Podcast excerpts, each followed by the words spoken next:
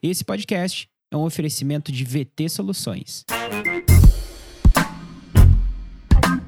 Olá, está começando mais um episódio do nosso querido Sala de RH o primeiro episódio de 2022 e que saudade que eu tava. Eu sou Eduardo Mendonça e quem tá aqui apresentando comigo é nada mais, nada menos que ela, Roberta Daleiro, a responsável pelo RH da VT Soluções, que é a empresa que nos traz esse conteúdo, que patrocina esse podcast. Tudo bom, Beta? Como é que tá? E aí, Edu, tudo certo? Então, também tava com saudade. A primeira temporada do podcast passou muito rápido, mas rendeu conteúdos muito valiosos pra gente, não foi? Nossa, muito valioso pra gente. Eu aprendi demais, né? Eu, nesse podcast aqui, é, eu sou só um ouvinte aqui, porque vocês que são os especialistas, eu te incluo, né, Beta? Vocês trazem temas muito relevantes que eu tenho certeza que às vezes são até tabu para falar dentro das empresas e por isso que esse podcast é importante. E para começar essa nova temporada, a gente trouxe uma convidada que representa um grande parceiro da VT Soluções, que é a Lisandra, que é coordenadora de RH da Fê Comércio Sesc Senac Rio Grande do Sul. Falei certo? Seja bem-vinda, Lisandra. Falou certo, sim, Edu. É um prazer estar aqui. Agradeço muito, muito, muito o convite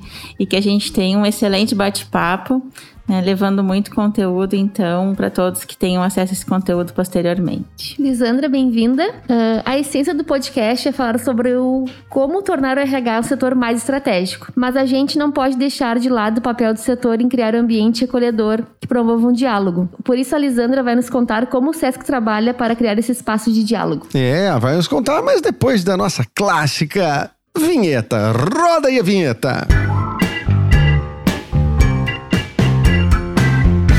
Lisandra, muito bem, nossa convidada. Antes de a gente começar, eu gostaria que tu te apresentasse, né? Conta um pouquinho da tua trajetória para o nosso ouvinte, nosso querido ouvinte, quer saber quem é Lisandra. Olá, Edu.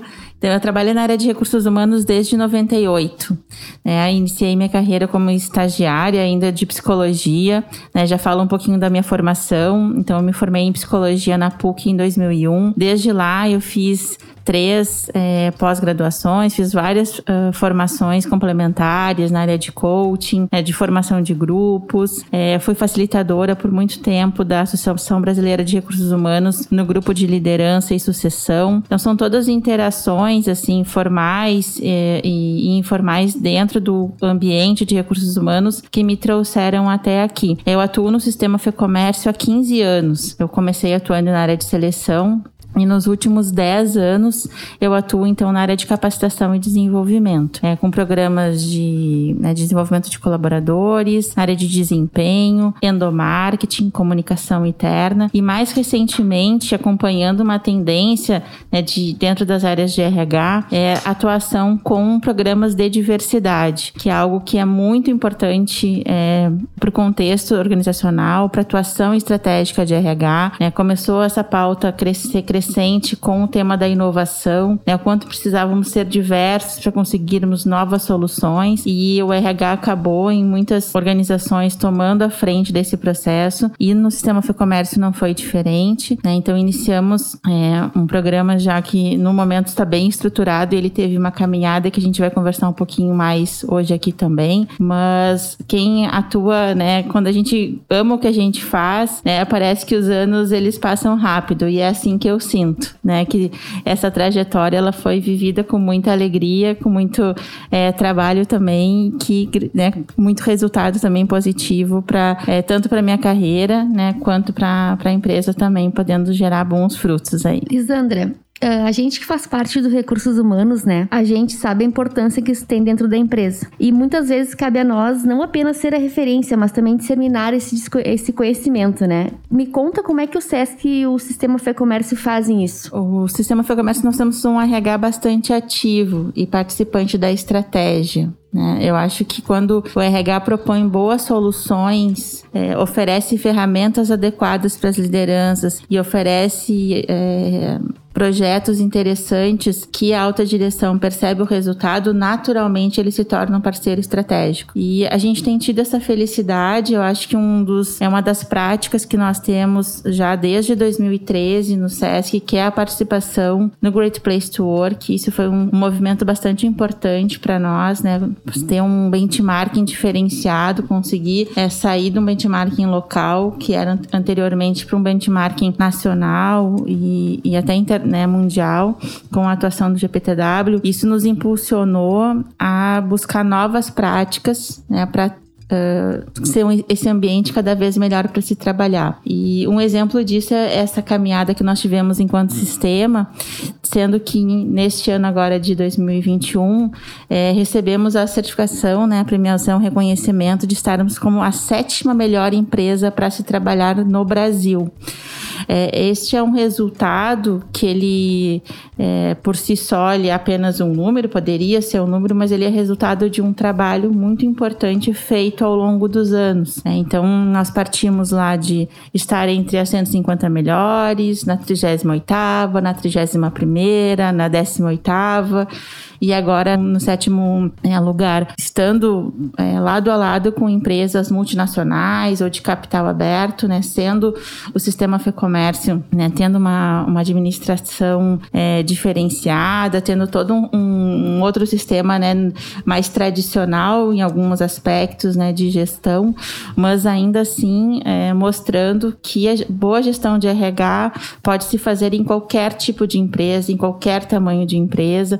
É, mas é uma questão de visão que se tem em relação às pessoas, aos programas, aos processos e ao alinhamento estratégico, do que propriamente em relação ao estilo, né? De ser, porque muitas vezes se vincula também a questão de ser moderno, né? De ser, de ser uma startup, que é nesse lugar que se encontra a, a felicidade no trabalho ou a flexibilidade, enfim, conceitos que hoje são tão valorizados, mas que é, se pode encontrar em qualquer lugar e se tem que fazer sentido para aquela organização. Né? Então, nós conseguimos estabelecer práticas, às vezes com investimento de recurso muito é, pequeno, mas com muito afeto, com muito calor humano, né? e isso faz toda a diferença para o colaborador e acaba chegando nos nossos 94% de satisfação, né? hoje numa empresa que tem praticamente é, 3.500 colaboradores. Né? É bom, é, é uma evolução impressionante, né? Bom, a, a Roberta citou esse, o, o papel do RH na,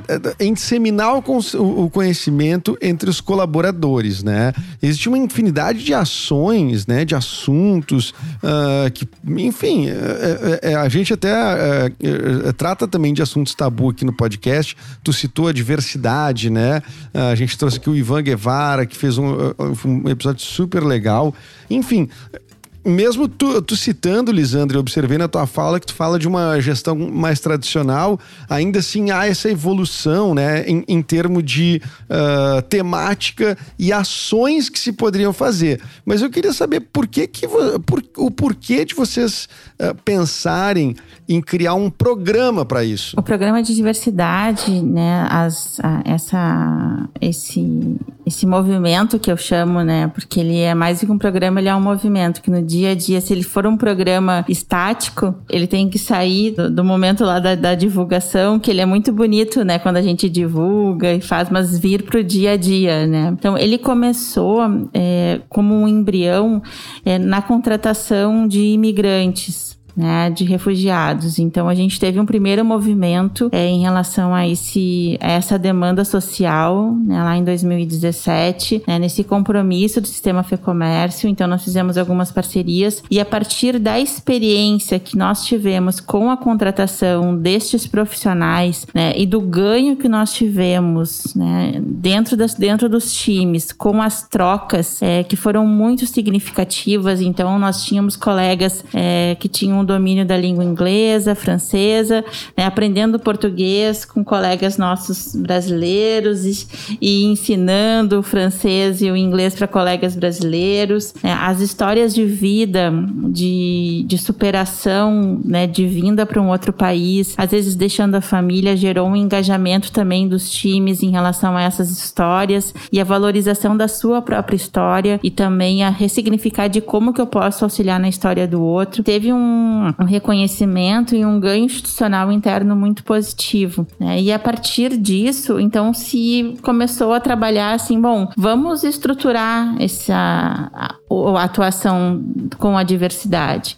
E daí nasce o Para Todos, né, que é o programa de diversidade hoje do Sistema Fecomércio. E fomos então né, buscar quais os pilares que ele poderia atuar. Então, além desse, né, que nós é, intitulamos dentro o pilar humanidade, que trabalha as questões de raça e etnia, né, das questões em relação a gênero. Então, nós temos um pilar do para elas, né, que trabalha as questões do respeito em relação às demandas né, das mulheres. Nós temos uma instituição é, bastante feminina, tanto no, no, nos, é, nos times quanto na, na liderança, então que gira em torno de 65, 67%, é um número bastante significativo. E da gente foi ver por que trabalhar a diversidade, né? Por que, que para elas é importante se a gente já tem representatividade? Mas o trabalhar o direito das mulheres vai muito além do número de colaboradoras que se tem, né? Então, trabalhar as questões é, da violência sexual, da violência doméstica, do assédio moral. Então, outros temas foram se agregando, né? A questão das, né, da, da inclusão de pessoas com deficiência, e também isso a gente tem, a gente sempre conversa muito, né? Se não tivesse a cota, né, como que seria a, efetivamente a nossa receptividade aos é, profissionais com deficiência? Será que nós teríamos o mesmo número de profissionais nas, nas organizações? E daí trazendo para cada um, né, e para cada um que escutar, né, dentro da sua organização, teria, né, uh, um percentual de 5% de pessoas com deficiência na tua organização se não tivesse a lei? Né, o quanto que efetivamente a gente é inclusivo? Né? Então, e mesmo nós tendo dezenas de histórias lindas é, na instituição, a gente se propôs assim, será que nós realmente estamos fazendo, meio nos dão o benefício da dúvida de dizer, será que efetivamente a gente está fazendo inclusão uh, das questões LGBT? Então, a gente tem um pilar humanidades, que é em relação à raça, o pilar uh, cidadania para pessoas com deficiência, o pilar para elas, que trabalha as questões do feminino, e o pilar é, igualdade, então, em relação a né? As relações afetivas trouxemos dessa forma, né? E daí a gente traz em determinados segmentos, né? Uh, por exemplo, no SESC e no, no SENAC também, né? A gente tem alguns segmentos que são mais receptivos, por exemplo, às questões das diversidades, né? Por exemplo, uma questão na área da cultura, por exemplo, né? Que o SESC atua fortemente. Mas e na educação? Será que a gente tem a mesma receptividade ou é um pouco diferente dependendo do segmento? Então, resolvemos dar esse passo passo mais aprofundado, né? Já éramos diversos, mas um passo mais aprofundado neste sentido. E temos ainda um, um, né, um, um pilar uh, em relação à questão das uh, gerações na organização, né? Para a gente ir além, tá? X, Y, baby boomer, tá? Mas para além disso, né? Para o dia a dia, como que a gente, as gerações realmente aproveitam é, a troca de conhecimentos, né? E como a gente gera essa troca de conhecimentos no dia a dia da organização?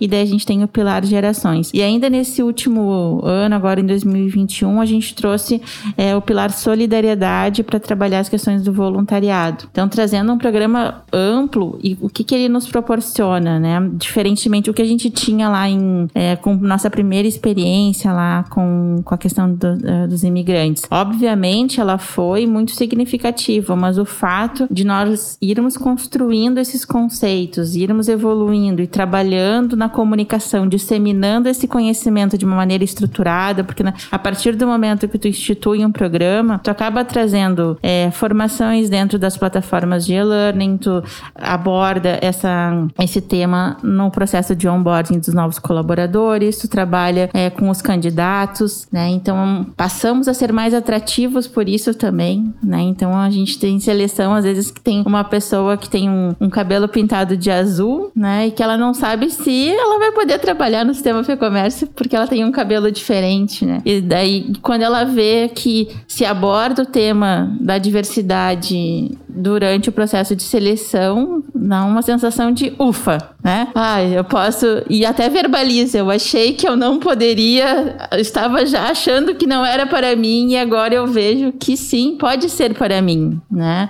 Ou né, mencionar que tem né, uma relação homoafetiva, enfim, por entender que aquele é um ambiente seguro e que o que vai ser valorizado é o seu potencial, a sua forma. Então, o fato de estruturar, ele ajuda a gente disseminar esse conhecimento também de uma maneira mais é, profunda e gerar discussões interessantes, né? E, e formamos, e daí não sei se já entra agora, mas em cada um desses pilares, nós temos um grupo de trabalho, onde a gente tem uma pessoa, uma liderança liderança e outros 15 componentes. Na verdade, né, um grupo de 16 pessoas em cada um desses, uh, desses pilares de toda a organização. Ele é por adesão, então nós abrimos inscrições para qualquer pessoa que queira se candidatar. Ela preenche lá o formulário, quais são os seus motivos, enfim, que ela gostaria de participar do grupo. E ela também, o próprio grupo acaba gerando conhecimento e trazendo novos conhecimentos por serem pessoas que têm algum interesse em relação àquele tema. Então, por exemplo, né, a cartilha cartilha uh, antirracista, né? Quando gente, foi uma produção do grupo. E essa é a riqueza, porque o conhecimento ele não é gerado pela área de recursos humanos ou por algum especialista que vem, ele é gerado da própria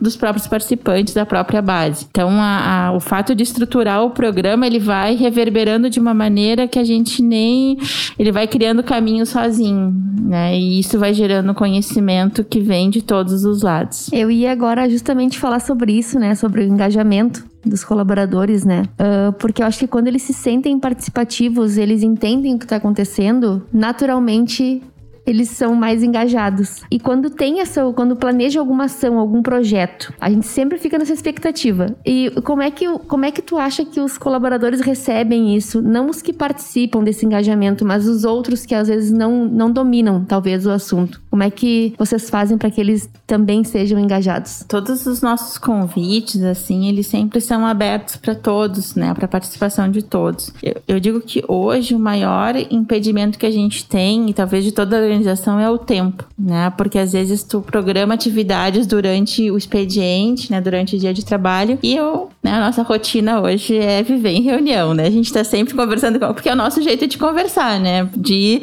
encontrar soluções e direcionar projetos. Então, o que a gente tem feito, usado bastante, é o recurso da gravação e da disponibilização ao longo do tempo, seja no YouTube, seja dentro das nossas plataformas, para aumentar o, a disseminação daquela comunicação comunicação. Né? Uh, e de uma forma geral, nós temos uma participação interessante dentro de cada uma das ações que são feitas e nós não temos resistências a elas. Né, o que também é bastante importante, né, de não ter assim, ah, tão assim como um, uh, dentro da própria gestão, assim como ah, isso não é importante, ou por que está sendo abordado esse tema de, de, outra maneira, né? E uma, uma estratégia interessante é a gente convidar os próprios é, colaboradores para participar e dar os seus depoimentos e trazer as suas histórias e trazer os seus conteúdos, porque acaba que a própria rede dele também se mobiliza para prestigiar o colega. E acaba sendo um movimento positivo, né? De quando tu traz às vezes um especialista, uma pessoa de fora fora. Ah, se eu me interesso muito pelo tema, eu vou assistir. Mas às vezes, quando um colega está indo apresentar, aí eu quero escutar a história daquele colega, eu quero escutar o que ele tem a me dizer. Eu valido ele, né? Não sou especialista no tema, mas eu sou, mas eu gosto daquela pessoa. Ou eu sou especialista naquela pessoa, né? Eu gosto de ter, de saber o que está acontecendo na minha organização. Então, trazer histórias, trazer que sejam genuínas para a organização facilita a adesão, porque acaba formando uma rede para além dos, é, dos interessados ou porque né, se identificam com aquela causa como aliado, né, ou como né, sentindo na pele o que é viver dentro de, da, daquela causa específica mas trazer histórias da aumenta o engajamento. Queria te perguntar se tu notou alguma mudança no comportamento da equipe, né? Se tu já consegue ver isso uh, uh, assim, de uma forma mais macro, assim, né? tu consegue ver essa mudança no, no, no, comportamento geral, as pessoas que tiveram uma mudança de postura em relação aos temas uh, abordados, ou, ou, ou, as pessoas que se sentem, as pessoas estão se sentindo mais incluídas também, né? porque daí nós temos, nessa temática nós temos pessoas que fazem parte do tema, né? E pessoas que precisam aprender sobre o tema, né? E acolher o tema, acolher a pessoa e tudo mais. Tu nota essa mudança na prática, esse, nesse comportamento, sim? Eu acho que a mudança que eu, que eu noto, assim, mais, de uma forma mais clara, é o empoderamento das pessoas para falar, às vezes, sobre dificuldades, por exemplo, de acessibilidade. Né? Então, assim, como tem o para todos, como tem né, o Pilar Cidadania, ele encontra, às vezes, ali uma forma de dizer: olha, a, a rampa de tal lugar né, poderia ser melhorada. Então, é um empoderamento, é como se tu desse um espaço de voz para qualificar a gestão, né? Porque tem esse. É como se a gente criasse assim: é ok falar sobre isso né? E porque é uma construção diária, né? São relações humanas. É, estamos sempre aprendendo, né? independente é, das questões, então assim, das questões, por exemplo, de, é, de pessoas trans, né? como clientes, como colegas, né? como que a gente vai lidar no, no, no, assim, no dia a dia, né? e a gente tem a sorte assim de por sermos, né, o SENAC, uma instituição de educação, de termos profissionais que atuam com inclusão dentro da sala de aula e que trazem uma experiência muito relevante para o pro projeto também. Né? Porque, em essência, se a gente fosse falar sobre diversidade e inclusão, a gente está falando de um ser humano com outro ser humano se relacionando. Seria muito simples, não precisaria de tantas alegorias. Né? É, é uma relação humana-humana de, de empatia, de respeito, né, de coração com coração, de alma com alma, e isso seria, mas no nosso contexto social vem muitas outras coisas para além disso. E ter o programa ajuda a dar esse espaço, dizer, bom, é ok a gente falar sobre isso, né? Em termos de comportamento, é difícil um pouco a gente te dizer especificamente uma pessoa assim, ah, eu era assim e assado, porque, em geral, quem tinha um comportamento não tão alinhado com as questões de diversidade era é, algo mais velado.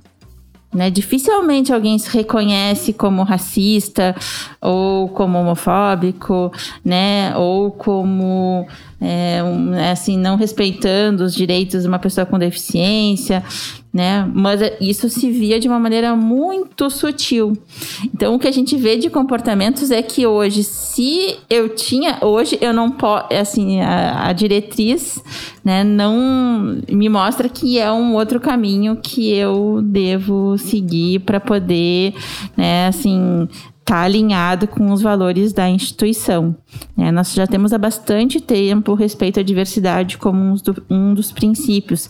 Então, eu também falo de um lugar, né, do sistema FEComércio, como um lugar já bastante aberto, com um nível de maturidade da gestão com, é, de um excelente. Né, nós temos excelentes líderes né, que já têm esse alinhamento em relação à gestão de pessoas. Né. A gente já saiu do conceito que, às vezes, também muitas organizações que quem faz faz gestão de pessoas é o RH. A gente já sabe, já tem isso bastante claro que toda organização faz gestão de pessoas, né? Que todo líder é um gestor de pessoas. Então isso é bem uh, transparente, é bem consolidado dentro do, né, do, da gestão do sistema FEComércio. Então isso nos facilita muito em relação a outras organizações. O que a gente tem agora de ganhos com o projeto é nesse sentido, é esse aprimoramento, esse aprofundamento da discussão, né? Então, às vezes, por exemplo, a gente tem alguma discussão em relação a pessoa com deficiência versus produtividade, por exemplo. Né? É uma discussão bastante comum. Né?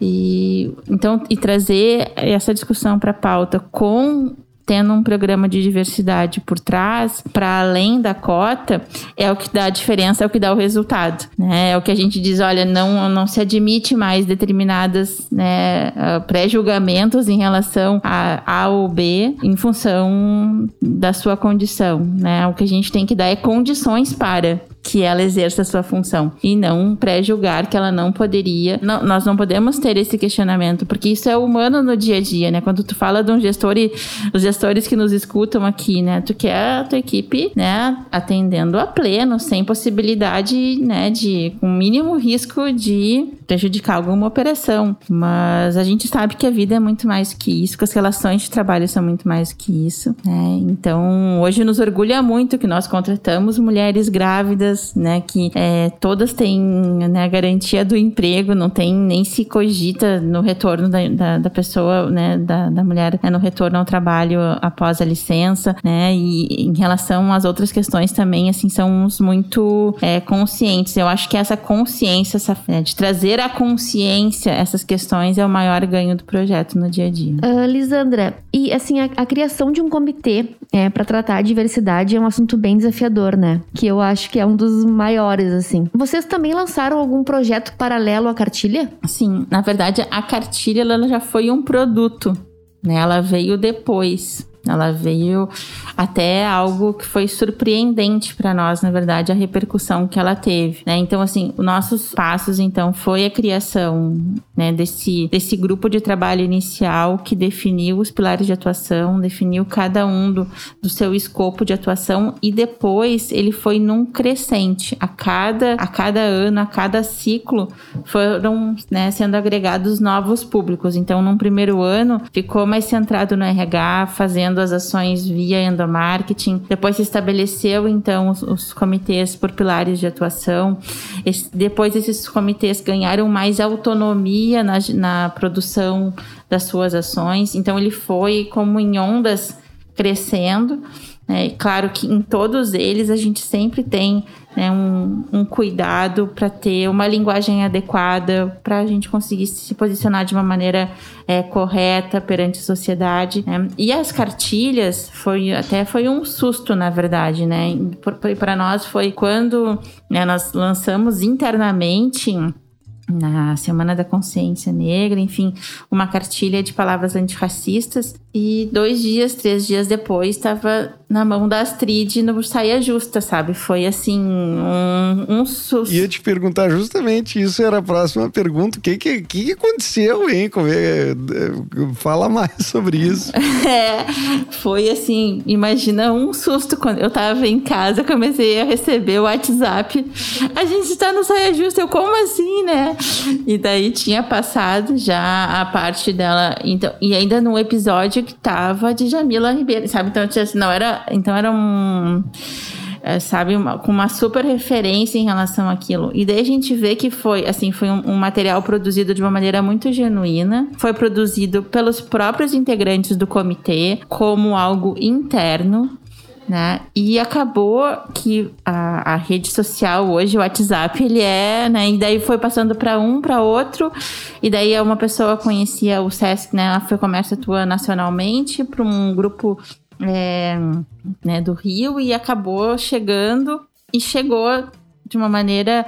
Esse é o poder que nós temos hoje né, nas novas mídias, né? De acessar públicos que nós nem tínhamos é, imaginado anteriormente. Né? Então foi um trabalho consistente, feito internamente, que reverberou, e daí a gente vê a necessidade que se tem de falar sobre isso, né? E o quanto a gente estava refletindo sobre isso, o quanto faltam materiais de maneira acessível, rápida e ao mesmo tempo consistente para trazer essa discussão. E nós recebemos até hoje ligações, né? Então, semana passada, nós recebemos a ligação de um clube de futebol de São Paulo, da primeira divisão, para utilizar a cartilha com seus jogadores e uh, funcionários do clube, que foi indicado pelo Ministério Público de São Paulo. Sabe assim, quando tu fica assim, meu Deus do céu, né? Aonde que a gente. Perdeu o controle. Perdeu tudo. Isso, só que é legal porque as pessoas nos ligam, assim, num, ela, né, referenciando que vão utilizar. E para nós é um orgulho gigantesco de, né, de saber desse, dessa utilização e principalmente por saber que esse assunto está sendo tratado de uma forma uh, tão abrangente em, em, organizações tão diferentes. Né? A gente recebe ligações do norte, enfim, né, o próprio sistema utiliza muito. Né, os professores utilizam em sala de aula aqui do SESC Senac. A gente tem uma demanda agora de é, aprofundar em relação a isso em materiais que possam ser utilizados em sala de aula. E tudo isso é atribuído, obviamente, à competência da escrita, da pesquisa, uh, mas a necessidade que se tem hoje em dia de se falar sobre isso e o espaço que se tem, é, às vezes a falta de, de ter materiais de uma maneira simples, de uma linguagem fácil e que atenda a todos. Eu ia te perguntar justamente isso, né, da repercussão, uh, como é que foi, se aumentou essa procura da cartilha, né, que tu bem já, já comentou aí. E eu queria saber como é que foi para a equipe isso, a surpresa. E eu acho que deve ter aumentado muito mais o engajamento né, da, das equipes e a vontade de fazer mais, né? Sim, os colegas do Comitê do Para Todos, eles vibram. Então, esse, para vocês terem uma ideia, esse último aconteceu no domingo, né? Eu não vou mostrar o áudio aqui para vocês, né? Porque...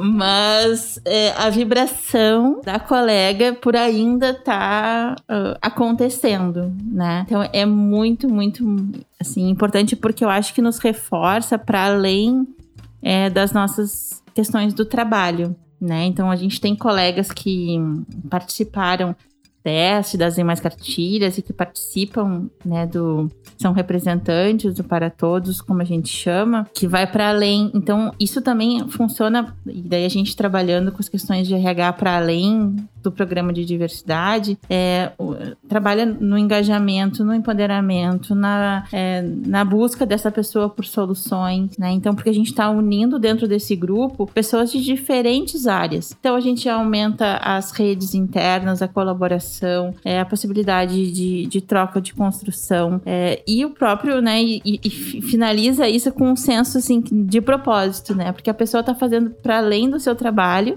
que já entrega com qualidade, está entregando ainda um produto, né, um, um bem para a sociedade, né, para interna, pelos colegas, porque tudo que a gente faz, qualquer discussão, qualquer é, elemento que a gente traga para dentro do ambiente de trabalho que vai facilitar a conversa de um colega com seu gestor, com sua equipe, já seria um ganho, e ainda externamente, né, fazendo essa, essa onda positiva, assim. Então, é um fruto de engajamento que eu tenho certeza que reverbera lá nos 94%, né, em todos os índices da pesquisa que são de diversidade a gente tem 99% de, de satisfação. Então, realmente é um dado que confirma a realidade. E Lisandra, eu tenho certeza que, bom, estamos no, nos finalmente já, né, no nosso, no nosso tempo. Tenho certeza que esse nosso papo, é, muito dos nossos ouvintes é, vão ficar com vontade de também trazer essas discussões para dentro das empresas, né?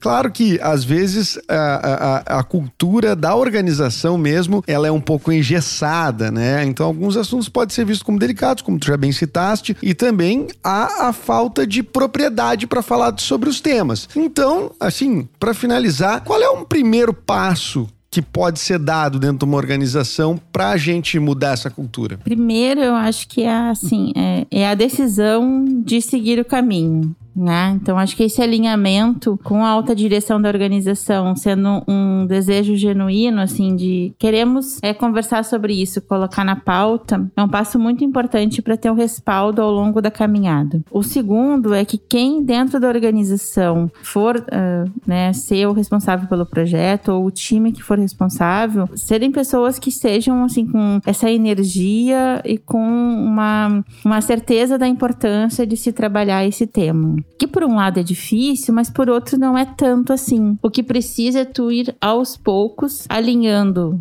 o timing da organização com é, né, os projetos sendo colocados. Tu não, não precisa começar tendo um programa estruturado em cinco pilares, mas trazendo profissionais, trazendo temas para mo outros momentos de desenvolvimento, né, trabalhando é, em movimentos, às vezes, movimentos de desenvolvimento de lideranças. Tu traz uma temática, traz um questionamento, faz uma pesquisa pesquisa, como que elas enxergam o tema dentro da organização, faz um bom diagnóstico para saber por onde que tu tem que começar, quais são os temas mais relevantes, mais importantes, é, e daí vai formando essa consciência de como que está esse movimento da diversidade dentro da tua organização. Né? E daí, a partir daí, tu vai conseguir saber se o, se já, o ideal, se já tem uma maturidade, às vezes intrínseca por ser uma organização né, já aberta, mas que não tem um direcionamento, se cria o direcionamento, ou não. É uma organização extremamente ainda reativa. Bom, então qual o tema que eu posso trazer para dentro da organização, dentro da estrutura que eu já tenho? Não precisa às vezes inventar, né? Mas às vezes se eu já tenho um canal de podcast, se eu já tenho uma intranet, se eu tenho um jornalzinho, se eu tenho um e-mails é, semanais, se eu tenho uma reunião do ano, enfim,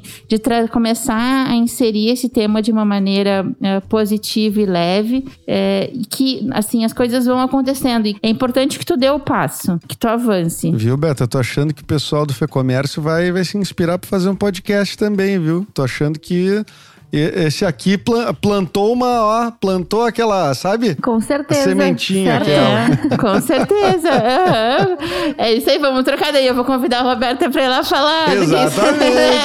exatamente. mas é, mas é daí te sendo, né, do, assim, te sendo uh, é dar esse passo, sabe? Ter coragem para dar esse passo. Nós temos, assim, e daí eu vou trazer aqui o, o, Pride, que é uma organização, né? Talvez o Ivan tenha trazido isso também, né? Que é um, é, um grupo de organizações bastante uh, sério, assim, comprometido, que é um espaço de troca de benchmarking. Né? O benchmark também é uma, é uma forma bem interessante de se, se iniciar essa ação. Então, na verdade, são várias. Acho que é olhar para dentro ver o teu estágio atual e ver qual passo eu posso dar agora. Qual é o meu primeiro passo? É, se eu já tenho, e daí vai depender do nível de maturidade e de escolher ferramentas que já tenham. Né? Não ser algo, eu acredito muito em utilizar é, espaços já conquistados para trazer temas novos do que vir com uma, um pacote todo novo que às vezes assusta.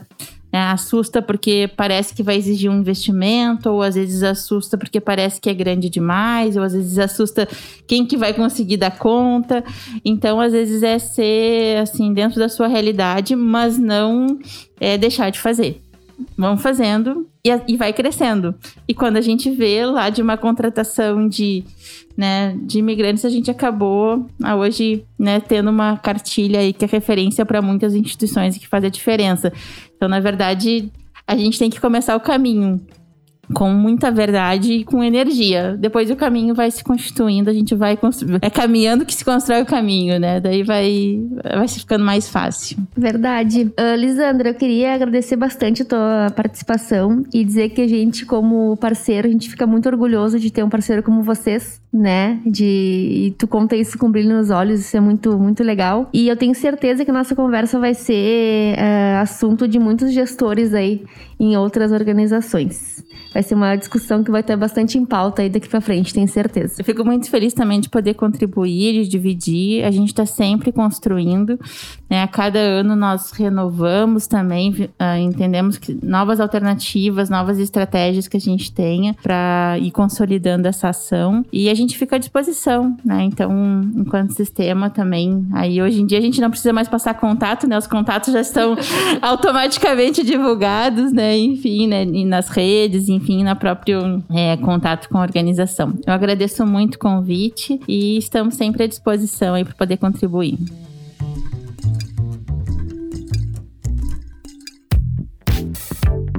Muito obrigado, Lisandra, e muito obrigado a você que ouviu até aqui. Lembrando que a gente tem outros temas muito legais em outros episódios que já uh, passaram aqui pelo nosso Sala do RH e vem muito mais por aí. Então, confere os episódios anteriores até que venha o próximo e logo, logo eu e a Roberta estaremos aqui, certo, Beta? Com certeza. Então tá, até a próxima, minha amiga. Obrigado. Tchau, tchau.